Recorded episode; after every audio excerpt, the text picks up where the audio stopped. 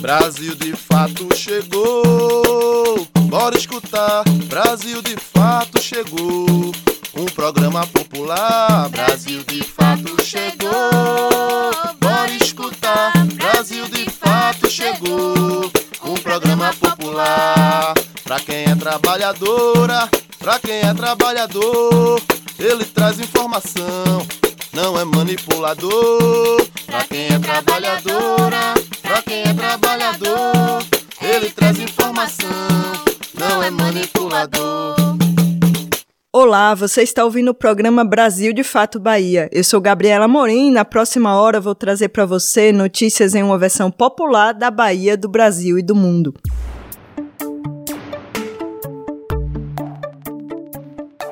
Esta semana vamos falar sobre os ataques sofridos por famílias trabalhadoras rurais sem terra, acampadas no município de Itaetê.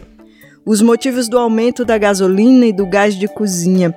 Tem também conteúdo sobre o fundo partidário o financiamento das campanhas eleitorais e sobre o luto gestacional e perinatal. Tem ainda uma entrevista com vovó Cici, contadora de história e guardiã das ervas, e uma receita com uma punk bem conhecida na Bahia. Fica com a gente pela próxima hora.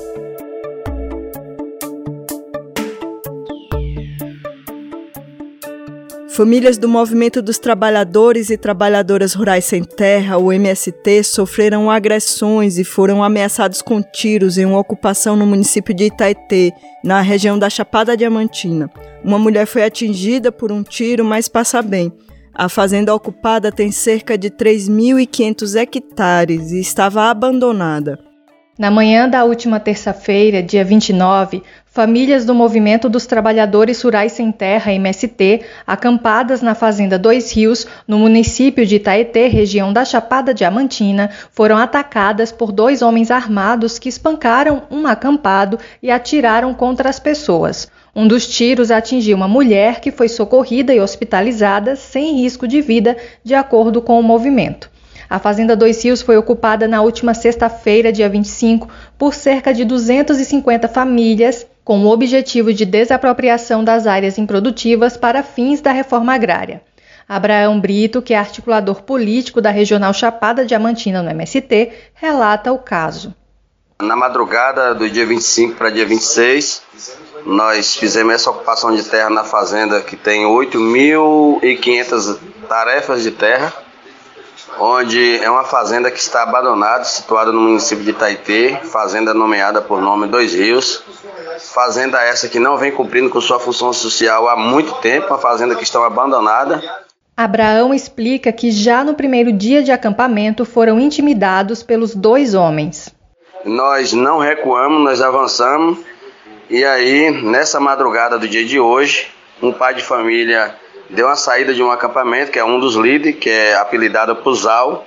Na saída, dois homens encapuzados, que são os mesmos que no primeiro dia se apresentou enquanto é, polícia, enquanto representante do, dos donos da fazenda. Apareceu hoje encapuzado, agredindo o companheiro, bateram muito, deram muita porrada, muito espancaram com arma, bateram de, de revólver, de pistola, Diz que até outro tipo de arma que o companheiro não soube nem explicar que tipo de arma que era. E logo em seguida foram para atacar o acampamento e na chegada de atacar as famílias foram para cima e eles atiraram mais uma vez. A motivação dos ataques, de acordo com Abraão, é a preocupação com as cabeças de gado. E esse é o desespero deles, é, amedrontando as famílias porque eles acham que nós não vamos deixar tirar o gado mas nós não bulimos em nada da fazenda. Nós estamos em uma, nós ocupamos a sede, depois saímos da sede, fomos para a beira de um rio e estamos lá montando um acampamento. É um acampamento que já tem mais de 200 famílias acampadas. Então tá um negócio muito grande, mas as famílias muito amedrontadas. Esta é a terceira ocupação do MST na Chapada Diamantina realizada este mês. Uma delas ocorreu em uma área de monocultivo de eucalipto abandonada, pertencente à empresa Ferbasa, no município de Planaltino, Bahia, onde cerca de 230 famílias estão acampadas. A outra ocupação foi no município baiano de Piritiba, na fazenda Cajazeira, com 50 famílias. A área também está abandonada e improdutiva. Em todas essas ocupações realizadas pelas famílias sem terra, reivindica-se a desapropriação das áreas improdutivas para fins da reforma agrária. Diante da violência, Abraão Brito comenta que ações coletivas estão sendo organizadas. Na verdade, nós estamos nos organizando. Na verdade, o povo dos assentamentos já tem descido, né, dos assentamentos mais próximos, tem descido para prestar a solidariedade e ficar no acampamento ajudando a construir os barracos do povo. Mas nós estamos pensando, diante dessas atrocidades, fazer uma marcha, fazer uma grande caminhada dentro do, do povoado de Colônia, que é um povoado que tem próximo ao assentamento, e de lá nós sair para a sede para a cidade, que é a cidade de Itaitê, para nós denunciar dentro da cidade essas impunidades, fazer uma marcha aí com as 250, 300 pessoas para denunciar essas impunidades, entendeu? De Salvador para a Rádio Brasil de Fato, Ellen Carvalho. Entrevista Brasil de Fato.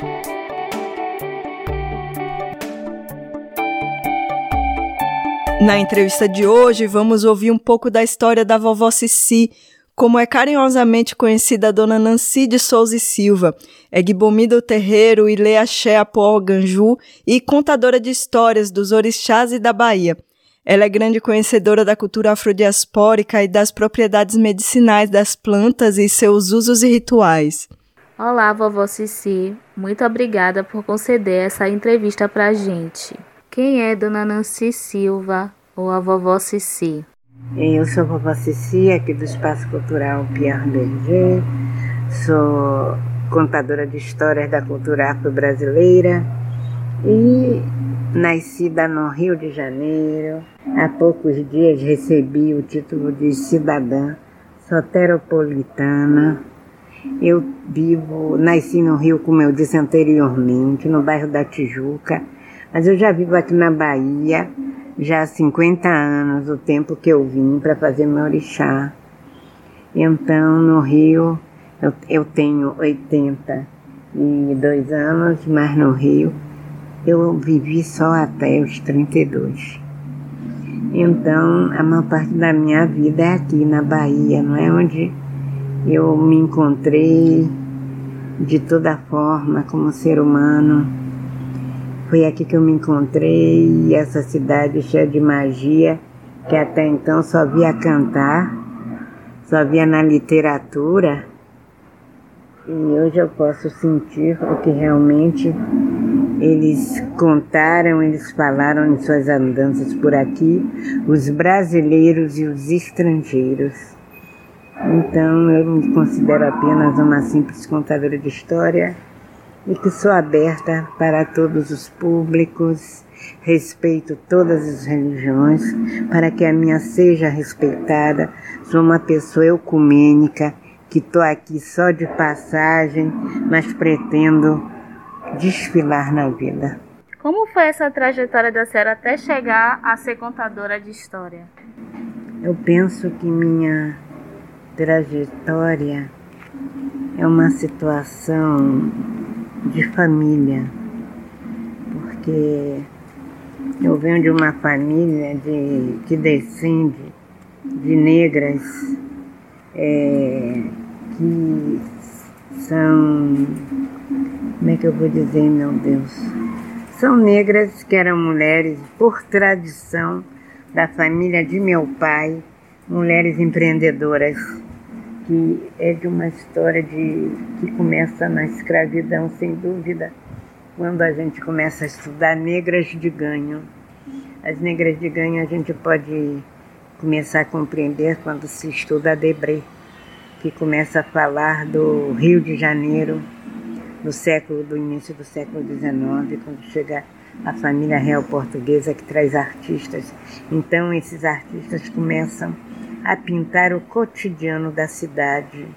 Então você vê já no metade do século XVII, século XVIII, para início do século XIX, muitas negras emancipadas. Então, com certeza, minha avó, as minhas tias avós descendiam desse grupo de mulheres. E então, para resumir, é, é a minha avó verdadeira faleceu quando meu pai nasceu porque hoje eu entendo que ela era por uma situação que tem minha família, que é a pressão alta. Ela teve uma eclâmpsia quando meu pai nasceu, aquele tempo, e faleceu. Ela sobreviveu ao primeiro filho, mas ao segundo ela não sobreviveu. E aqui eu chamava avó, uma mulher de nome Dona Maria Eduarda de Souza Botelho. A minha família é de tradição é de Souza, nome de um dos maiores traficantes de negros da história da escravidão, pelo menos aqui no Brasil. E então, ela, quando meu pai nasce, a minha avó morre em seguida, Dona Maria Cecília de Souza e Silva, ela falece, então Dona Maria Eduarda de Souza Botelho pega o menino que nasce para criar e juntamente com um outro tio que eu tinha, mais velho que meu pai, chamado Carlos da Almeida de Souza e Silva. Essa minha tia, avó, ela tem quatro filhos e tem mais duas crianças além do meu pai agregadas.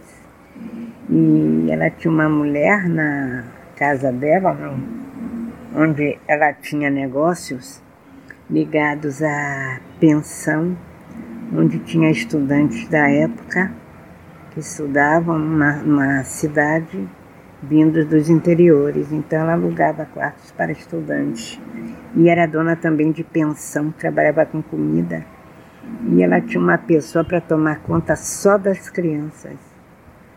E né, eu conheci uma dessas mulheres que contava histórias. Então um dia, eu indo passar o domingo na casa da minha avó, isso eu morava no Rio de Janeiro, num bairro chamado Tijuca, e eu indo para casa de minha avó, essa, ela levou essa mulher na vida dela, ela leva essa senhora, que era mais nova do que ela, para cuidar dos netos, imagina. Primeiro cuida dos filhos dela e depois dos netos dela, e ela gostava de contar histórias. Então, as primeiras histórias eu escuto da boca dessa pessoa para poder acalmar meus primos, que eram muito danados.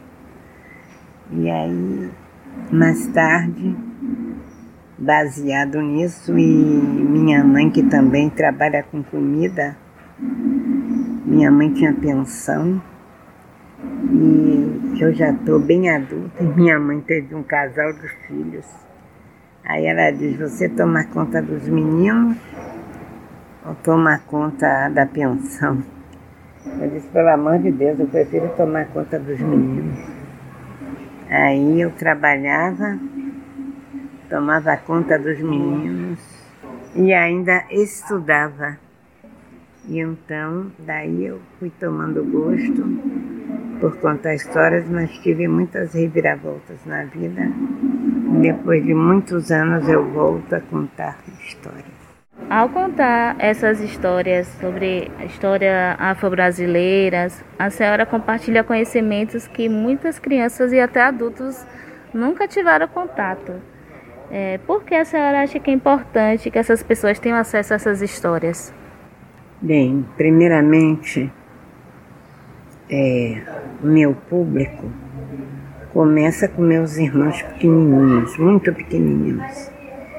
E são histórias que eu conto porque é através do tempo, da vida, que eu fui entendendo a cultura negra através dessas pessoas que eu começo a ver. Quando você é criança, você ouve e guarda, mas depois que você está adulta, você vai identificar uma série de coisas.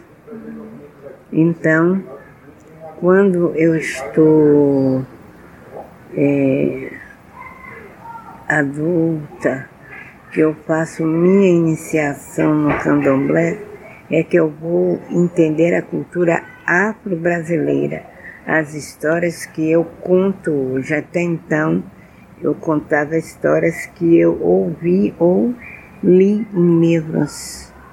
Então, eu vou me abdicar da cultura dominante. Eu vou botar ela do lado e vou entrar na minha cultura, na cultura brasileira. Mas a cultura brasileira, para você colocar para crianças, ela é um pouco difícil, porque você tem que escolher as tradições, porque os negros no Brasil, quando você falar para o brasileiro, eles vêm de três locais muito bem é, marcados no Brasil, que é a cultura é, trazida pelos escravos de origem congo, a cultura iorubá e a cultura fon. Essas culturas elas vão estar especificadas em determinados locais do Brasil, porque não é Brasil, são Brasis.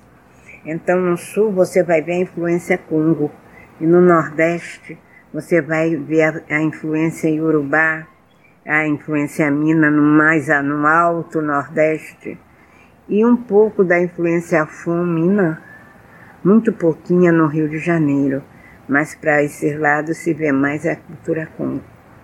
Tem a cultura iorubá também, mas onde eu me especializei mais, onde eu mais estudei e procuro estudar, é a cultura de origem urubá, que deixou marcas aqui na Bahia, principalmente na forma de se falar, porque no sul diz que o baiano fala cantando, sem saber por que o baiano fala cantando, porque ele tem a influência de uma cultura que a, a linguagem é tonal, é uma linguagem com quatro tons. Então, a, a cultura aqui na Bahia, a cultura, a Bahia, é um local onde tem maior quantidade de negros fora, do qualquer, fora da África. Eu dizendo isso já disse tudo. Fora da África. Não há lugar no mundo, pelo menos é falado dos lugares que eu passei, que tenha uma quantidade tão grande de negros. Eu falo não de cor preta, mas de raça negra, porque para mim preto é uma cor e negro é uma raça.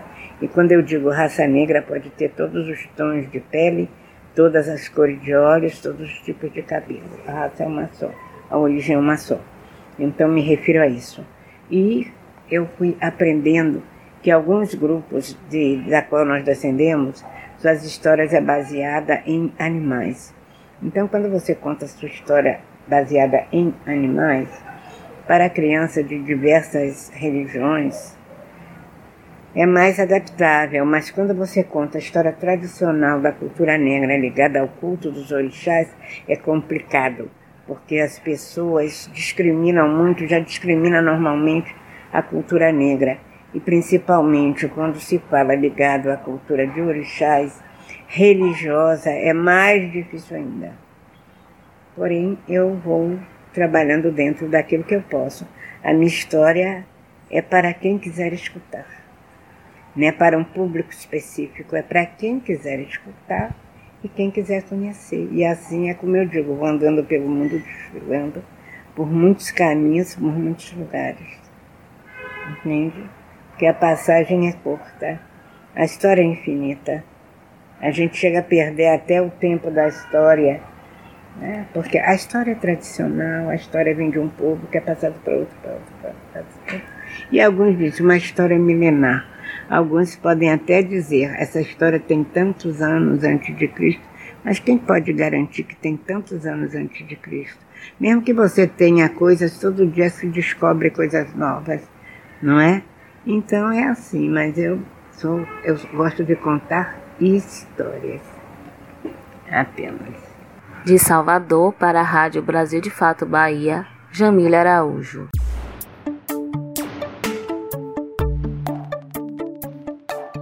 No programa de hoje, seguimos com mais um tema sobre as eleições.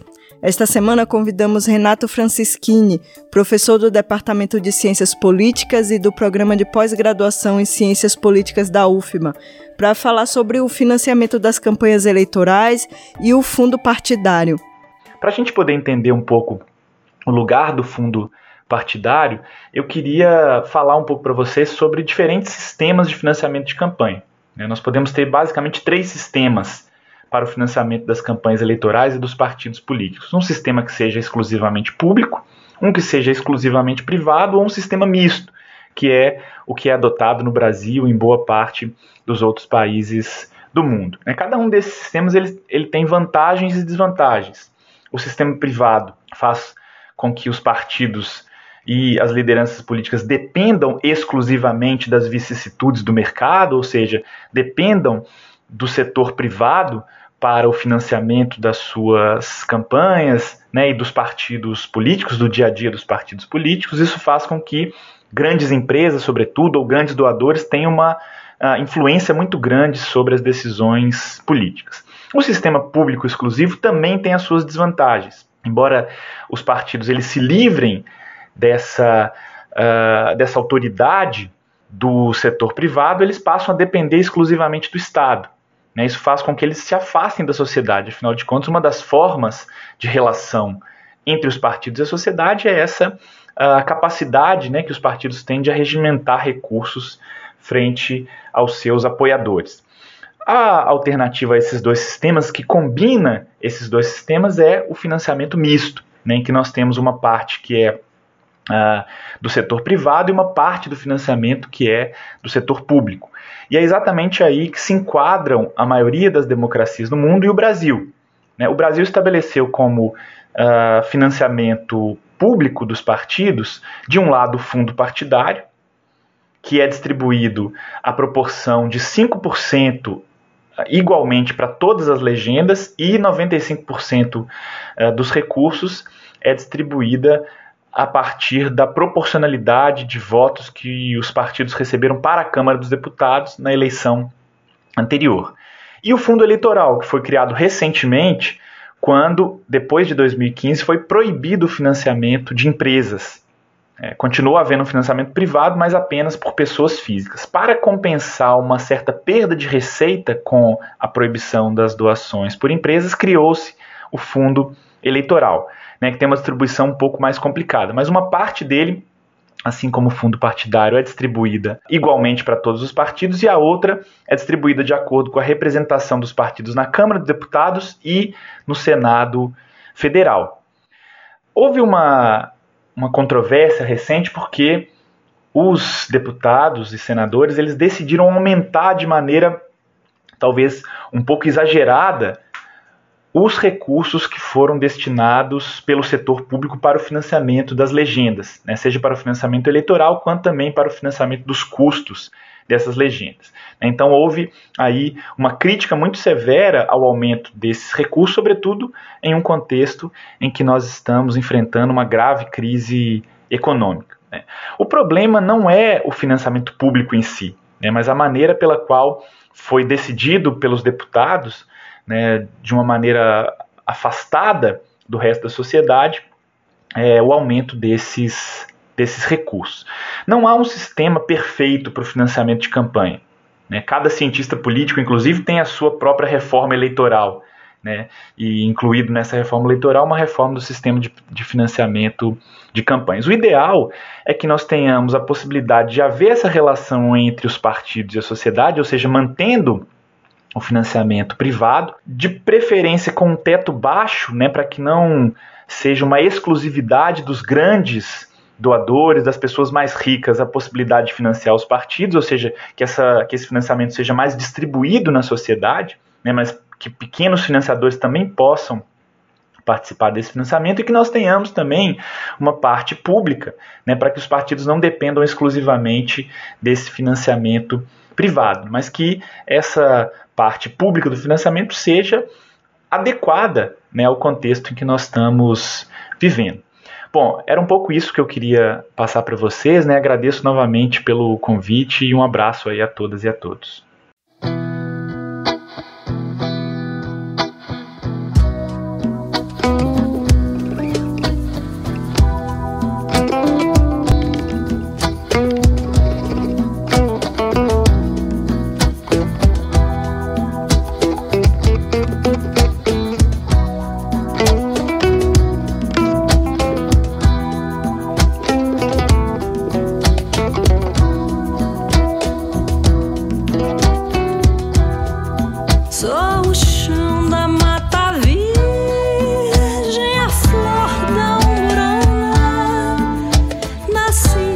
songs are you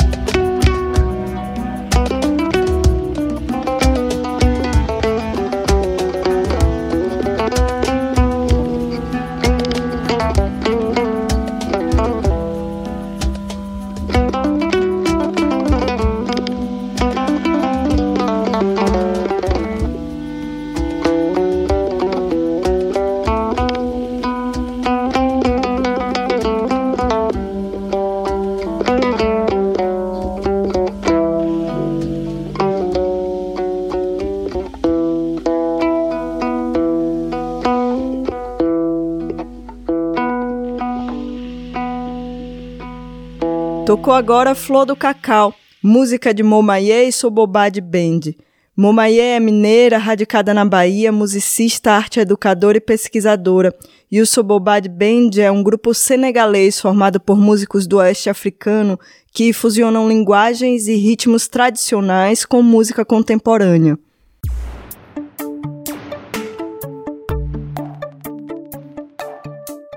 A gente já sabe que a gasolina e o gás de cozinha aumentaram muito de preço nos últimos meses, né? Mas você sabe por que exatamente tantos aumentos em tão pouco tempo? Não? Então presta atenção na reportagem a seguir de Ellen Carvalho, que nos explica o que está acontecendo. Desde que o ano começou, a população brasileira vem sofrendo os impactos causados pelos sucessivos aumentos no preço dos combustíveis e gás de cozinha.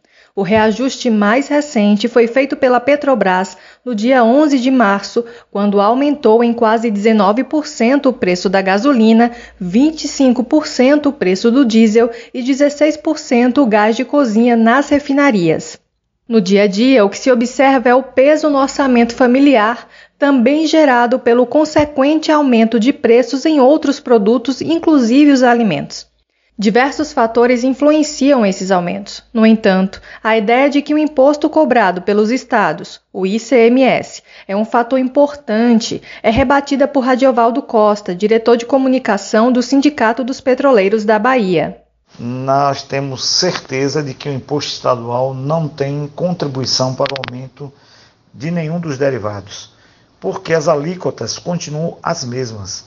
O que muda é a base de cálculo justamente da alíquota. Como a base de cálculo, que é justamente o preço praticado nas refinarias, aumenta, então o imposto vai aumentando gradativamente, mas com a mesma alíquota.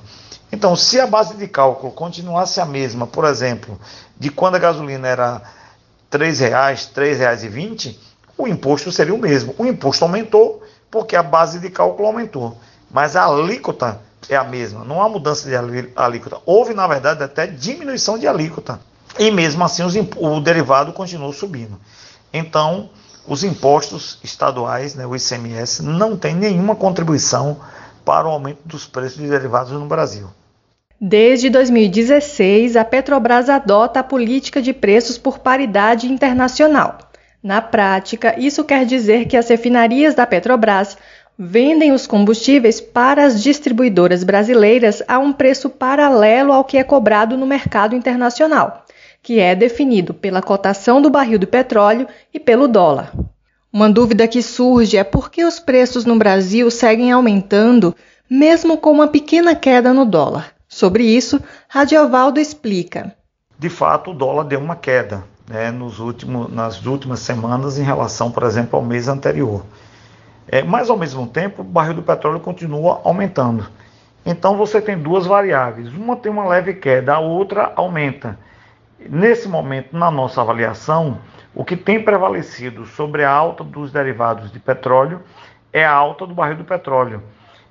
O, a queda do dólar talvez esteja ajudando a que essa alta não seja maior ainda do que está sendo. Ou seja, se nós tivéssemos o patamar do dólar no, estabelecido no, no, que ela vinha mantendo, principalmente no mês de fevereiro, ou até um, um dólar é, crescendo aqui no Brasil, se fortalecendo frente ao real, seguramente os reajustes dos derivados seriam maiores ainda, porque você teria influência de duas variáveis que estão, estariam crescendo.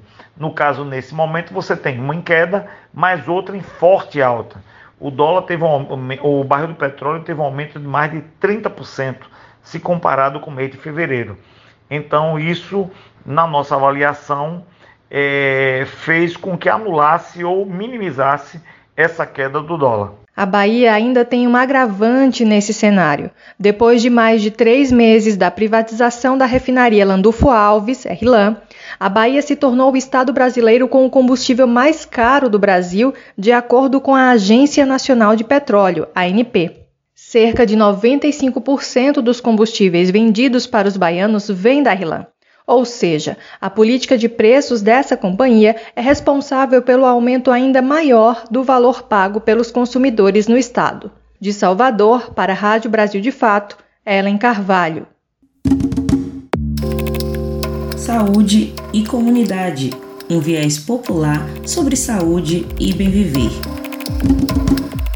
A perda de um bebê ainda durante a gravidez ou logo nos primeiros meses de vida é também um luto profundo vivenciado pelas famílias e principalmente pelas mães. Especialistas alertam, no entanto, que esse luto geralmente é invisibilizado e silenciado por toda a sociedade. Para nos ajudar a entender esse processo e a importância do apoio da família e de toda a sociedade, convidamos Thais Miranda, psicóloga e doula, especialista em psicologia hospitalar e clínica, que atua com gestantes, puérperas e crianças, com experiência em UTI neonatal e com famílias que vivenciam o luto gestacional e perinatal. O luto é uma reação natural e esperada quando há perdas significativas na vida, que podem ser de pessoas ou outras situações de perda, seja concretas ou simbólicas. O luto gestacional e perinatal são caracterizados pela perda do bebê durante a gestação ou nos primeiros meses de vida, respectivamente. A perda de um bebê é uma das experiências mais solitárias e silenciosas da maternidade e paternidade, pois o luto gestacional e perinatal nem sempre é reconhecido e validado socialmente. As pessoas buscam tapar os buracos, sem permitir que os pais vivenciem seu sofrimento, seu luto e puerpério, com toda intensidade, ambivalência e dores. Uma mulher que perde o seu bebê pode cruelmente ser colocada pela sociedade em um lugar de não mãe, mas sim é uma mãe puérpera que precisará de colo, de amparo, de lugar de fala ou silêncio.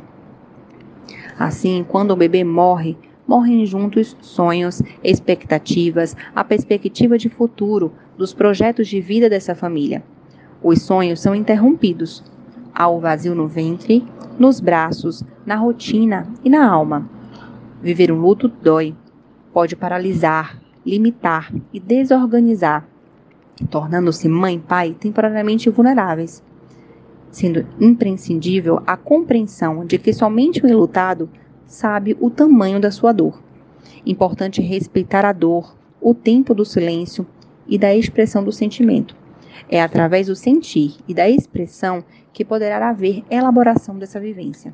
O tempo que dura o luto também será individual e nesse processo podem aparecer gatilhos emocionais. Os gatilhos emocionais no luto gestacional perinatal podem vir através de pessoas, músicas, datas, conversas ou situações que possam provocar uma reação emocional significativa. A identificação desses potenciais gatilhos serão importantes no processo de ressignificação da vivência. Nomear o gatilho emocional, encontrar espaço de fala com pessoas de confiança e, sobretudo, profissionais especializados auxiliará no processo. Se acolher e respeitar a caminhada, pois o luto é individual, repito, e vivenciado da forma única por cada pessoa. É fundamental que haja cuidado, suporte emocional e uma rede de apoio à mãe e pai enlutados para auxiliar no enfrentamento desse período. Assim, o cuidado do luto deve ser responsabilidade de todos.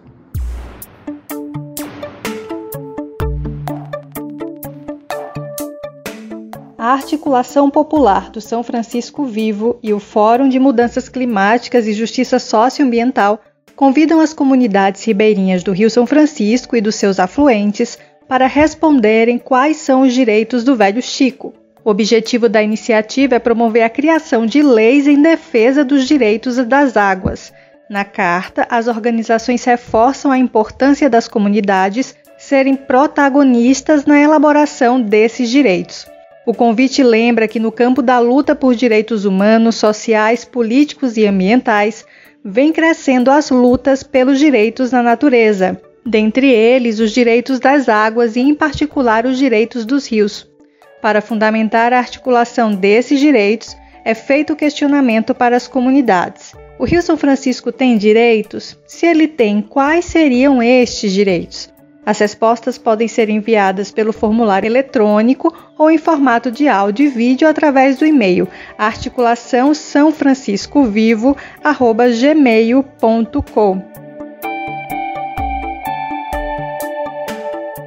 A Escola Popular de Agroecologia e Agrofloresta Egídio Bruneto está oferecendo cursos populares até o mês de junho deste ano.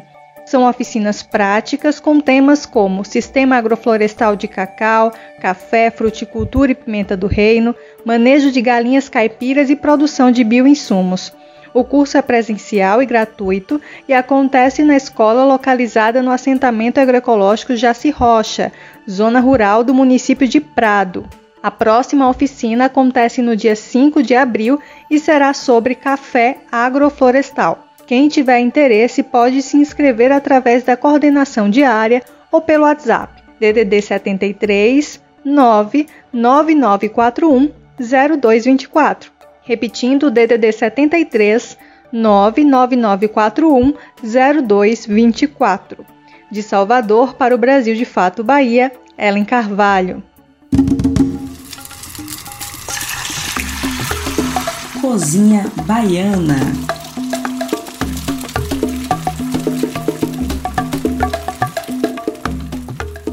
As plantas alimentícias não convencionais são aquelas que nascem nos nossos quintais, no meio das hortas, nas calçadas, sem necessariamente terem sido plantadas ali. Existem muitas espécies de plantas que não têm uso comercial, mas que podem ser também utilizadas na cozinha. Essas plantas e as receitas de seus usos fazem parte também da nossa tradição culinária aqui na Bahia. E quem nos ensina uma receita com uma punk muito comum em todo o estado é Fernanda Araújo, bióloga, especialista em educação ambiental e em educação profissional, mestranda na UFES com um projeto sobre punks e professora da Rede Estadual de Ensino no município de Wagner. Olá, todos e todas, ouvintes da Rádio Brasil. Meu nome é Fernanda. Eu fui convidada por Gal é, para falar um pouco sobre plantas alimentícias não convencionais, as punks, né? E o foco principal é passar uma receita de uma espécie. É, eu trabalho, né? Eu tenho esse, esse contato com as punks desde a minha infância. Consumo, sou de comunidade rural, da comunidade Vato Américo, no né, município de Lençóis. Quando eu estudei, fui estudar biologia na Universidade Federal. Eu entrei no grupo de pesquisa em um grupo né, chamado Rede Punk Bahia e lá eu comecei a fazer as pesquisas com punk. A partir de então, né, eu venho estudando punk, né, dentro da sala de aula eu falo sobre essas plantas é, e hoje eu também faço mestrado no Proficiamb, na UFS e o meu, minha linha de pesquisa são as punks. Além disso, eu também tenho um perfil no Instagram que é punk chapada diamantina, que eu posto algumas espécies, posto receitas, né, das espécies. E uma dessas espécies escolhida hoje para falar com vocês e compartilhar com vocês é uma receita, eu chamo pizza de língua de vaca, né? Língua de vaca, o nome científico é Talim triangulares, né, uma das espécies. Essa espécie ela é nativa de quase todo o território brasileiro. Ela nasce espontaneamente em solo fértil, né, e em lugares com presença de sombra. Toda a, a planta ela é comestível, tá? Desde as flores, né, folhas e os talos. E nessa receita eu utilizo as folhas frescas, tá? As folhas frescas da língua de vaca. Então, primeiro momento eu faço a massa, eu utilizo dois ovos, uma xícara de trigo integral, vocês podem substituir também por aveia, tá? É, meia xícara de água morna e 100 gramas de fermento em pó e sal a gosto. Né? Eu preparo a massa, abro a massa, coloco em uma forma, coloco para assar. E após assar, eu tempero, né? Aí eu vou preparar o recheio, utilizo o molho de tomate, né? Feito de tomate em cereja. Coloco queijo, aí eu coloco a, é, milho verde, cebola e manjericão e as folhas de língua de vaca por cima. E também no final eu finalizo com orégano, tá? Vocês também podem fazer outras receitas, por exemplo, pode substituir a língua de vaca com beldroega, tá? Na, mas na próxima eu falo um pouco da beldroega. E é isso, eu agradeço o convite e até a próxima.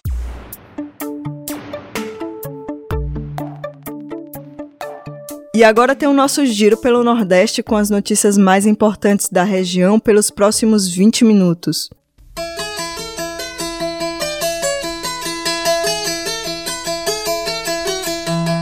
Você está ouvindo o quadro Nordeste em 20 minutos. Oi, pessoal, eu sou Júlia Vasconcelos e esse é o Nordeste em 20 Minutos, um quadro em que eu te convido a dar um giro pela região. Toda semana te encontro com conteúdos que trazem uma visão popular do que tem acontecido por aqui. E vamos comigo para mais uma edição. Bora começar o quadro de hoje falando sobre cultura? A música tem um grande peso na nossa vida. Ela pode representar emoções, sentimentos e vivências, sendo até mesmo cura para muitas dores. Por isso não é exagero dizer que música também é resistência. E para Luísa Nobel, cantora e compositora cearense, a arte e a música foram os espaços que ela encontrou para enfrentar diversas formas de preconceito. Quem conta mais é a repórter Camila Lima. Acompanha. Let's burn, let's burn, let's burn. Divida seu ouro. Eu não quero teu topo, eu não vim pra. Música é refúgio, seja para quem ouve ou para quem dela vive. E foi por esse caminho que Luísa Nobel, cantora, compositora e atriz cearense, adentrou o universo musical.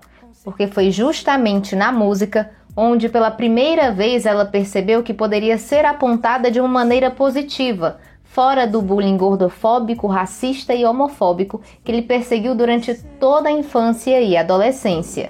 Eu tô rindo para não chorar, mas às vezes eu choro. Eu choro quando eu vejo os boletins, choro quando eu vejo uma propaganda de margarina na TV, eu choro quando eu não me vejo. A primeira vez que eu subi num palco mesmo foi também na escola, a convite de um dos funcionários que também era meu amigo, Bruno e que eu cantei pela primeira vez e eu pensei, nossa, aqui eu estou num palco em que eu estou querendo me colocar e que eu tenho domínio sobre isso. Então eu me senti muito bem e a partir disso eu parei de ser de ter só essas características ditas negativas para ser a cantora. São mais de 365 dias sem te ver. Homens e mulheres me amaram mais e melhor que você. Mas não só. Neste espaço, Luísa também pôde ser mais. E hoje, além de sustento, a música é uma de suas principais formas de expressão. Foi onde encontrou também o poder de sua ancestralidade e novas formas de se relacionar com o mundo à sua volta. A música representa para mim a possibilidade de sobrevivência, de contar a minha própria história, de ser protagonista de mim, é, de acessar outros espaços, de vida através é, do dinheiro, né? Que isso é um trabalho. Eu trabalho com isso, então é meu meio de vida, mas também é, um, é um, o jeito que eu encontrei de me comunicar com o mundo.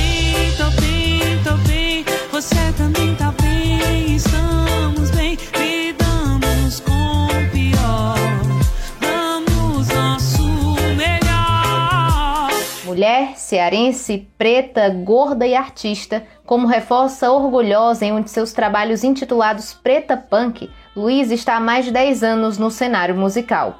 Os caminhos são pautados em vivências relacionadas à aceitação do corpo, relações amorosas e reflexões enquanto mulher, colaborando para a riqueza e diversidade da música cearense. E eu acho que eu colaboro bastante com o cenário musical cearense. Um cenário musical que era muito embranquecido, muito machista. Hoje é, existe um movimento de mulheres na música que teve início ali em 2013, muito forte, e hoje a gente tem bandas formadas especial, exclusivamente por mulheres, grupos, grupos mistos, né? Que inclusive que trazem outros gêneros não só o feminino e o masculino. Não seja tão ruim, se foi melhor pra você, eu não quero saber.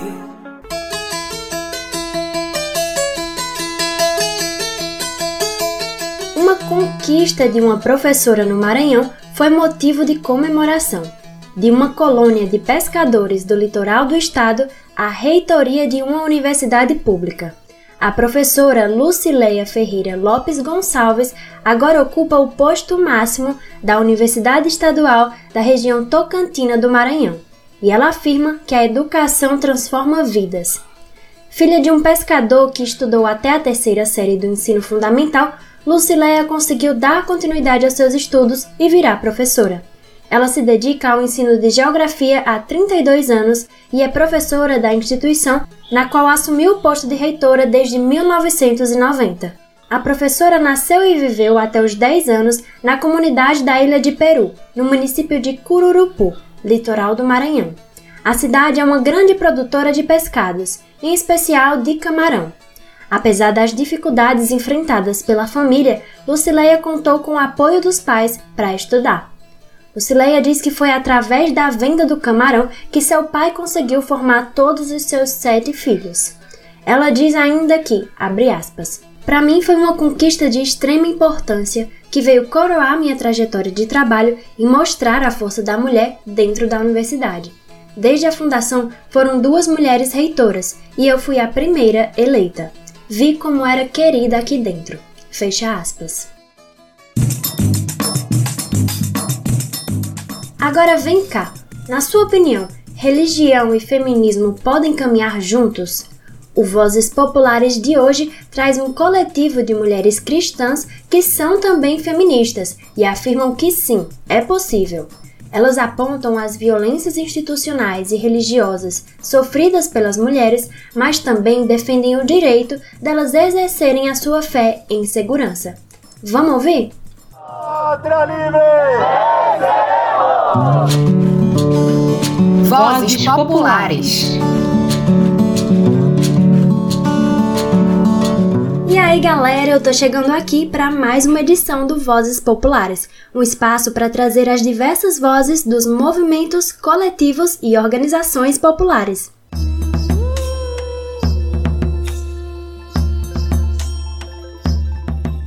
No Brasil, segundo os últimos dados do IBGE, Instituto Brasileiro de Geografia e Estatística, 86,8% dos brasileiros se declaram cristãos, entre católicos e evangélicos. Dessa quantidade, são cerca de 60 milhões de católicas e cerca de 23,5 milhões de mulheres evangélicas. Isso abre um espaço para discussão de gênero e religião as instituições cristãs acabam por ocupar os dois lados da mesma moeda. De um lado, representa acolhimento e vida em comunidade, mas do outro é também um lugar de opressão para as mulheres. Então, será que é possível pensar em mulheres evangélicas e feministas? O coletivo Vozes Marias, de Pernambuco, existe para dizer que sim. O feminismo, para a gente, é uma ratificação de um evangelho que traz libertação para as nossas vidas, sobretudo para os corpos e para as vozes das mulheres. Então a gente afirma que é possível sim ser evangélica e ser feminista. Essa que você acabou de ouvir é Bárbara Aguiar, integrante do Vozes Marias. O coletivo surge na região metropolitana do Recife como um espaço para estudo e formação para as mulheres evangélicas. Lá elas podem ter um diálogo livre e sem julgamentos sobre gênero e religião. O direito de exercer a fé deve ser algo assegurado a todos e todas, mas isso não significa fechar os olhos para os problemas que acontecem nos espaços religiosos, sejam eles através de violências simbólicas, psicológicas ou físicas. Bárbara cita um exemplo de um caso acompanhado pelo coletivo, em que mais de 20 mulheres foram vítimas de um mesmo pastor. Os motivos: assédio sexual, estupro, aborto compulsório e injúria racial. Foi pensando em casos como esse que o Vozes Marias lançou um documentário para tratar sobre a violência institucional e religiosa. A idealização e realização desse documentário, né, que tem como título Vozes no Caminho, O Silêncio Não É Mais Possível, é uma conquista enorme para o coletivo Vozes Marias, né? A gente se submeteu a um edital é, de pequenos projetos com, junto à SESI e fomos escolhidos, aprovadas, né? E aí a gente tocou esse projeto de, de construir esse documentário que vai mostrar a caminhada do coletivo Vozes Marias como coletivo de mulheres evangélicas feministas que resiste dentro dos espaços religiosos, mas mostra através do relato de duas vítimas de violência institucional de gênero né? Como é essa dor tão intensa de ter seu corpo violado dentro de um espaço que deveria cuidar de você. O coletivo, no entanto, enfrenta um grande desafio: adentrar as igrejas. ainda existe uma grande barreira e recusa das instituições em ouvi-las e manter a ponte do diálogo aberta. Eu posso te afirmar que na região metropolitana aqui do Recife, é, 99,999% das igrejas evangélicas fecham as portas para a gente. Atualmente existe uma igreja na cidade de Olinda, em um bairro chamado Butrins, é a primeira igreja batista em Butrins que abraça e acolhe todos os eventos que o coletivo Vozes Maria lança.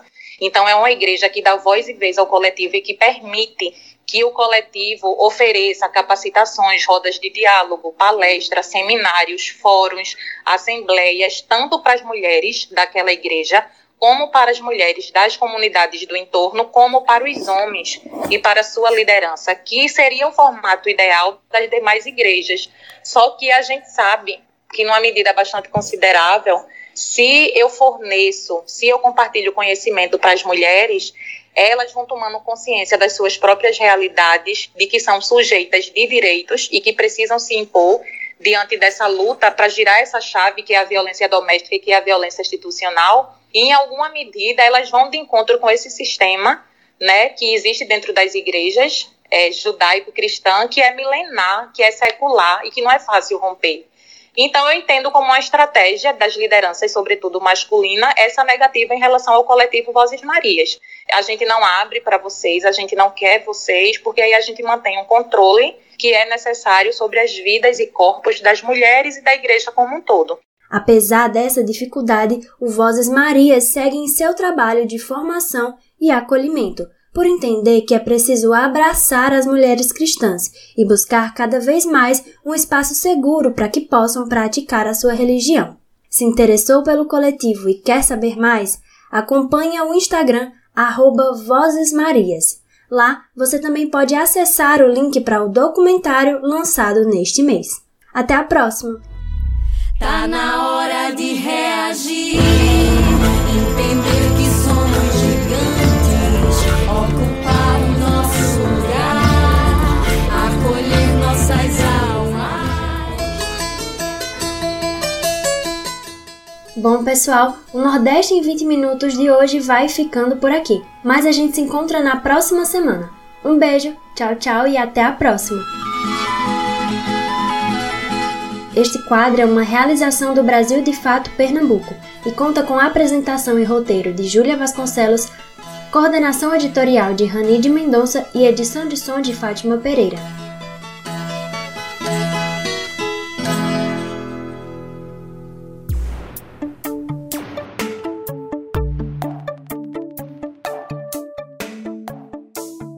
Por hoje ficamos por aqui. Se você quiser entrar em contato conosco, enviar suas sugestões, manda uma mensagem para o WhatsApp 75998439485. Participaram deste programa Ellen Carvalho na produção e reportagem, Fátima Pereira na edição, Jamília Araújo na reportagem, eu, Gabriela Morim, na locução, roteiro e produção, e todo o coletivo que constrói o Brasil de Fato Bahia. Nós ficamos por aqui. Boa semana e até o próximo domingo.